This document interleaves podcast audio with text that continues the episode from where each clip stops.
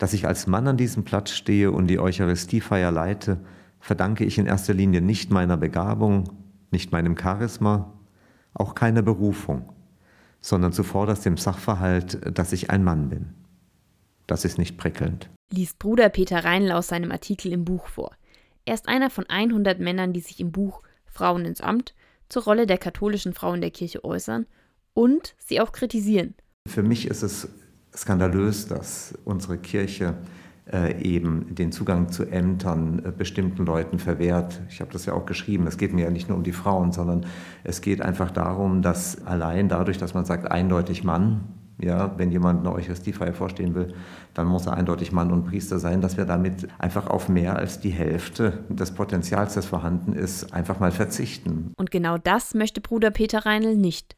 Für Eucharistiefeiern, die er leitet, hat er sich etwas überlegt. Also bei mir in den letzten Jahren habe nie mehr ich das Evangelium verkündet, sondern ich werde immer äh, aus der Gemeinde Frauen aus. Wenn es geht, äh, versuche ich die Leute im Vorfeld zu erreichen, weil es geht mir schon darum, dass es verkündet wird. Also dass jemand auch merkt, es ist ein Verkündigungsdienst an der Gemeinde, das ist mir sehr wichtig. Aber für mich ist es wichtig, dass das äh, eine Frau verkündet, so wie Maria Magdalena auch die erste Verkündigerin an Ostern war. Für Bruder Peter Reinl ist es keine Frage. Egal ob Diakonin, Priesterin oder Päpstin.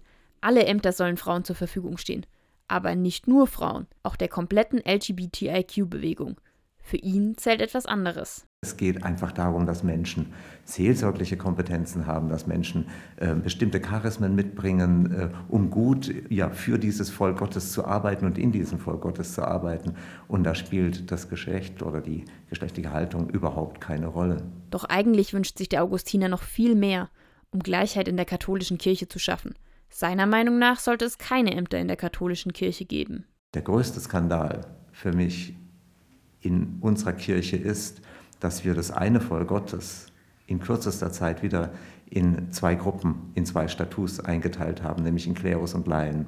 Das würde ja auch so bleiben, wenn Frauen geweiht werden könnten. Bruder Peter Reinl hat eine ganz andere Vision von Kirche, die über Ämter für alle hinausgeht. Das, worum es geht, ist, dass wir uns auf Augenhöhe verstehen, eine Statusgleichheit betonen und versuchen, auch wenn das immer wieder schwierig sein wird, äh, die als Ideal zu nehmen.